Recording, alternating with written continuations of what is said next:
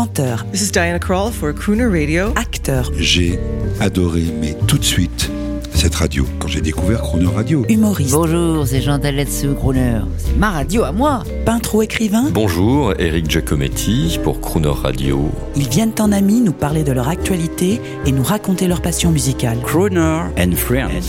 8h15, 18h15 sur Croner Radio.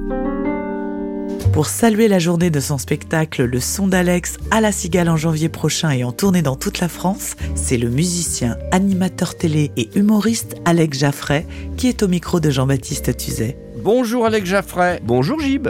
Eh oui, eh oui, oui, je sais, chaque jour, euh, chaque jour. Mon Gigi. euh, ah non, j'aurais dû dire Gigi parce que. Oh bah oui, chaque jour l'intimité se crée. C'est fou, qu'est-ce qui nous amis, arrive entre le le l'animateur de radio, le producteur de radio de, de, de ex France Inter, euh, crooner maintenant, et le et l'animateur producteur France Télévisions, France Bleu, Voilà. euh, toujours à France Télévisions? Toujours à France Télévisions, j'y étais encore ce matin, comme le, le montrent mes cernes.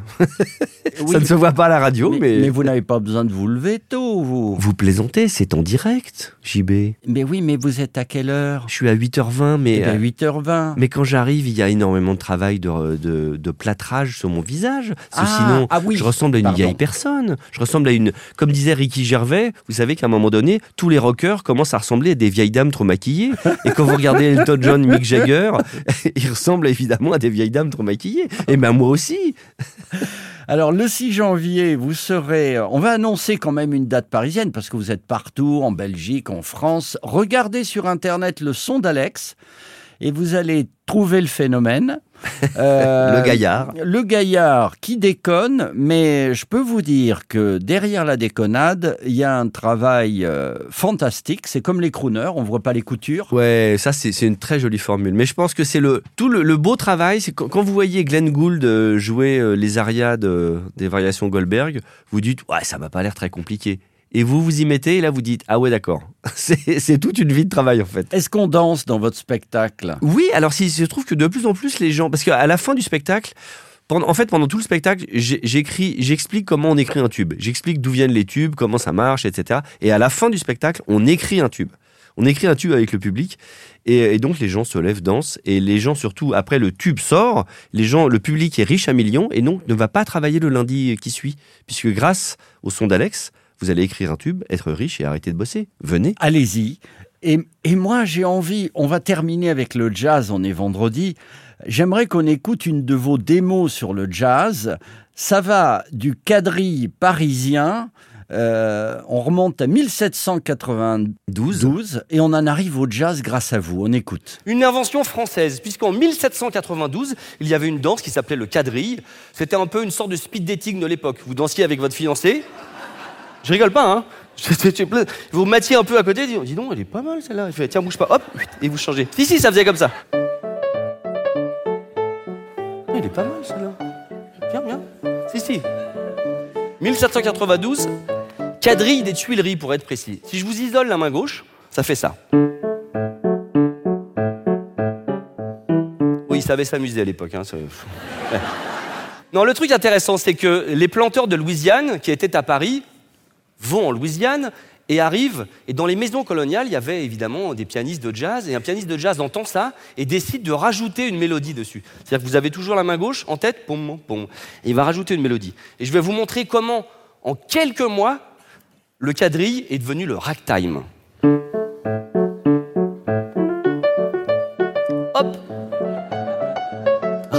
Et bougez pas, le truc est dingue. Imaginez, hein, la Louisiane, vous avez les champs de coton, vous avez encore les esclaves qui sont là et qui chantent.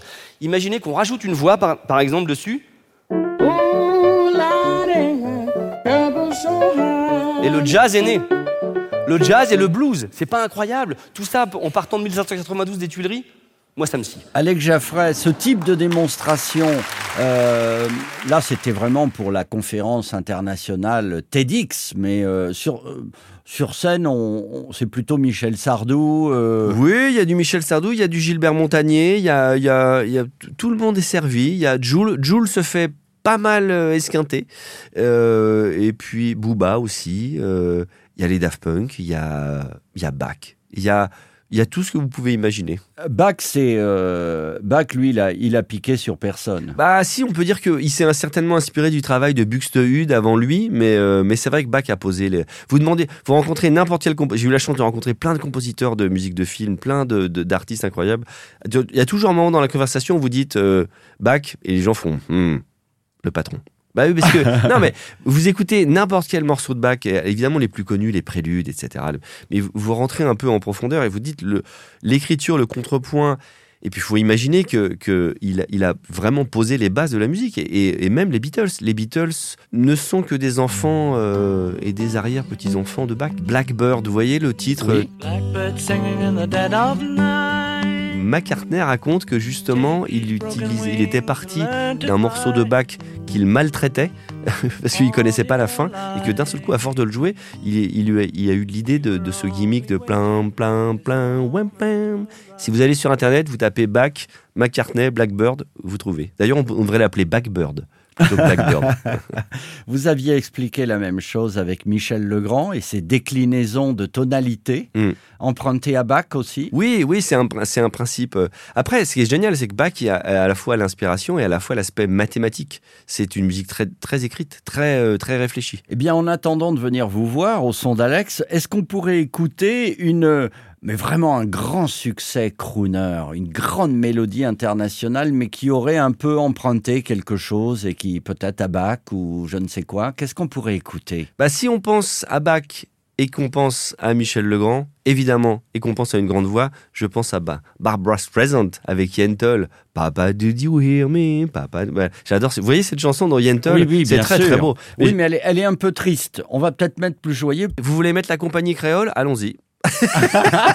Allons-y. Alors, c'est votre choix. J'y vais. On se quitte sur Barbara Streisand, joyeuse. Mais bon oui. week-end, Alex Jaffray. Et on, on en profite pour saluer nos amis d'Arcachon, du Ah, bassin d'Arcachon. Mais oui. Parce que là-bas, c'est votre paradis. C'est vrai, c'est vrai. Mais alors, on ne devrait pas le dire parce qu'il y a tellement de monde qui vient maintenant. C'est-à-dire qu'on devrait dire non, ne venez pas Arcachon, c'est pas terrible. Restez chez vous. Laissez-nous Arcachon. Je vous embrasse. Alors, si vous passez par Arcachon, recommandez-vous d'Alex Jaffray. et surtout, Oui, j'ai quelques ardoises. Il faut, il faut le savoir. écoutez Crooner. Ah ben, C'est vrai que vous étiez arrivé la première fois avec votre pépé et, et, et la caravane pliable. Exactement. La caravane pliante. Comment vous savez ça La Mais caravane que- pliante, vous savez que tout. On travaille chez Crooner. La- alors, on dit- l'humilité, le respect de l'autre. On dit pas caravane pliable, on dit caravane pliante. Moi, j'étais plié.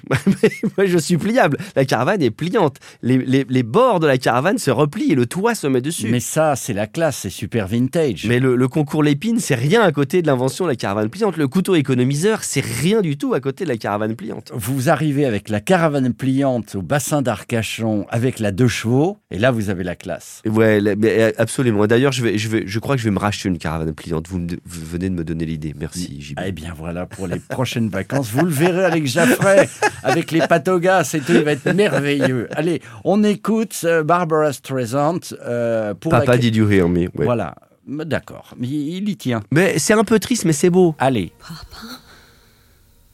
Can you hear me? Papa, can you see me? Papa, can you find me in the night? Papa, are you near me? Papa, can you hear me? Papa, can you help me not be frightened? Looking at the skies, I seem to see a million eyes. Which ones are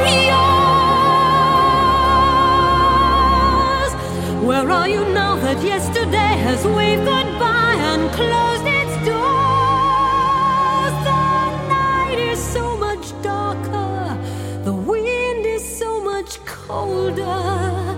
The world I see is so much bigger now that I'm alone. Retrouvez l'intégralité de Croner and Friends avec Alex Jaffray à tout moment en podcast sur le chroneurradio.fr.